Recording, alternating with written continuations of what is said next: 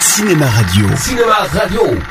Climax, Cinéma Radio Saga. a great new hour-long dramatic series from Hollywood. Cinéma Radio aime la saga Star Wars Rien ne nous arrêtera. et vous propose de réveiller la force qui est en vous. J'achèverai ce que vous avez commencé. Chaque semaine, revenez sur les grands moments de la guerre des étoiles. On raconte toutes sortes d'histoires. Histoire des épisodes, réalisateurs, acteurs, effets spéciaux, extraits des films, anecdotes de tournage. Je n'ai aucune cause à défendre. Et retrouvez toutes les chroniques de Star Wars fabriquées par Eric Desmé en vidéo Côté obscur, les Jedi. sur le site de Cinéma Radio. www.cinemaradio.net Laisse-la t'envahir. Cinéma Radio, la radio officielle des Jedi.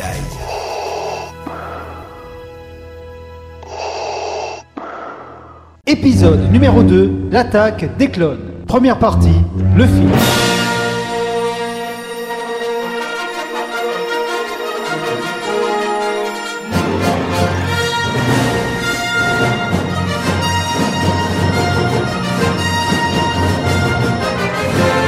Il y a bien longtemps, dans une galaxie lointaine, très lointaine, dix ans se sont passés après les événements du premier film de la prélogie. Anakin a grandi et va pour la première fois découvrir sa part d'ombre ainsi que le côté obscur de la Force. Et c'est ce que raconte l'attaque des clones, réalisée par George Lucas en 2002. J'ai parfois l'impression que tu veux ma mort. Ne dites pas ça, maître. Pour moi, vous comptez autant qu'un père. Alors pourquoi est-ce que tu ne m'écoutes pas J'essaie, maître. Dirigé par le sympathique, ou pas, sénateur Palpatine, la République galactique, basée sur la planète Coruscante, essaie tant bien que mal de lutter contre l'alliance de nombreuses planètes, menaçant de faire une guerre de sécession. Maître Yoda, la guerre est-elle inévitable selon vous Le côté obscur de la force trouble tout.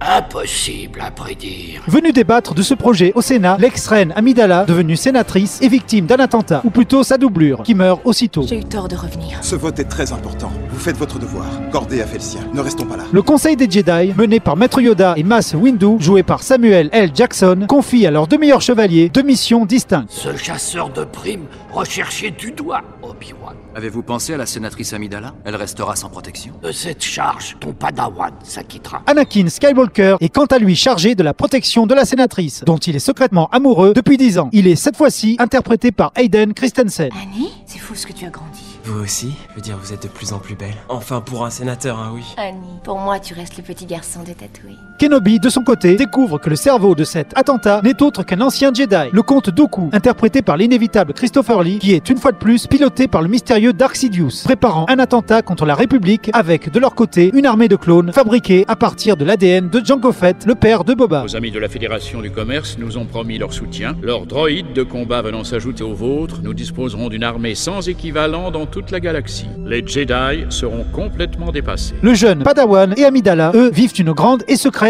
histoire d'amour, pourtant impossible. Ce baiser que tu m'as donné, entre mes jours et mes nuits, dans mes cauchemars, il ne m'en reste plus qu'une cicatrice qui ne se refermera jamais. Anakin, c'est impossible. Reprends tes esprits. Toi, tu appartiens aux Jedi et moi, je- j'appartiens au Sénat. Alors tu éprouves quelque chose pour moi Je ne te laisserai pas compromettre ton avenir. Mais alerté par un danger imminent, Anakin, accompagné de sa belle, se rend à Tatooine, sa planète natale, pour retrouver sa mère. Mais le Jedi arrive juste à temps pour la voir mourir dans ses bras, torturé par les hommes des sables, qu'il finit par massacrer jusqu'au dernier. Pourquoi est-ce que je n'ai rien pu faire Pourquoi fallait-il qu'elle meure Si j'avais été là, je l'aurais sauvée. Je les ai tués. Je les ai tous tués. Même les femmes. Et aussi les enfants, tous. Je les ai égorgés comme des animaux. Je les hais Cette manifestation de haine est le premier pas dans son basculement du côté obscur de la Force. Qu'y a-t-il Une chose terrible est arrivée. Le jeune Skywalker, un mal, terriblement mal. Ensuite, ayant reçu l'appel de détresse, le couple vole à la rescousse de Kenobi et affronte avec lui non seulement l'armée des clones, mais également d'immondes créatures dans de délirants jeux du cirque. Vous vous êtes vaillamment battus. Votre résistance est digne de figurer dans les annales de l'ordre. Mais maintenant, c'est terminé. Capitulez, et je vous garantis que vos vies seront épargnées. Bizarrement, ils sont aidés dans leur combat par l'arrivée des nouvelles troupes de la République que nous, spectateurs de la vieille trilogie, identifions comme étant celles de l'Empire. Il faut dire que Palpatine, se servant des nombreuses attaques dont est victime la galaxie, a réussi à faire voter la loi permettant la levée de cette armée. Et un gouvernement qui profite du terrorisme afin d'accroître son pouvoir, honnêtement, j'ai un petit air de déjà-vu.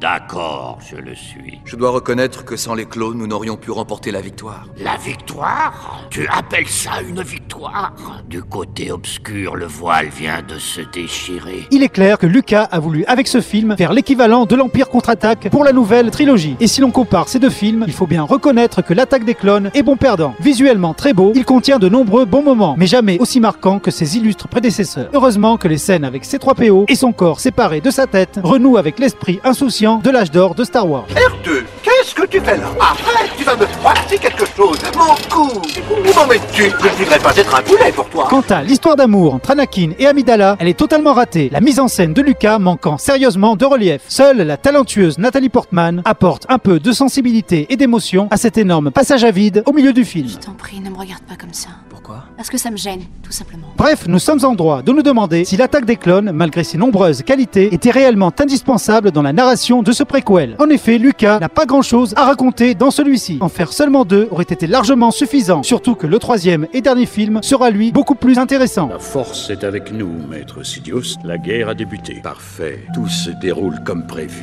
Mais c'est une autre histoire et donc une autre chronique. Et en attendant, je vous dis... Debout les hommes, et que la force soit avec vous.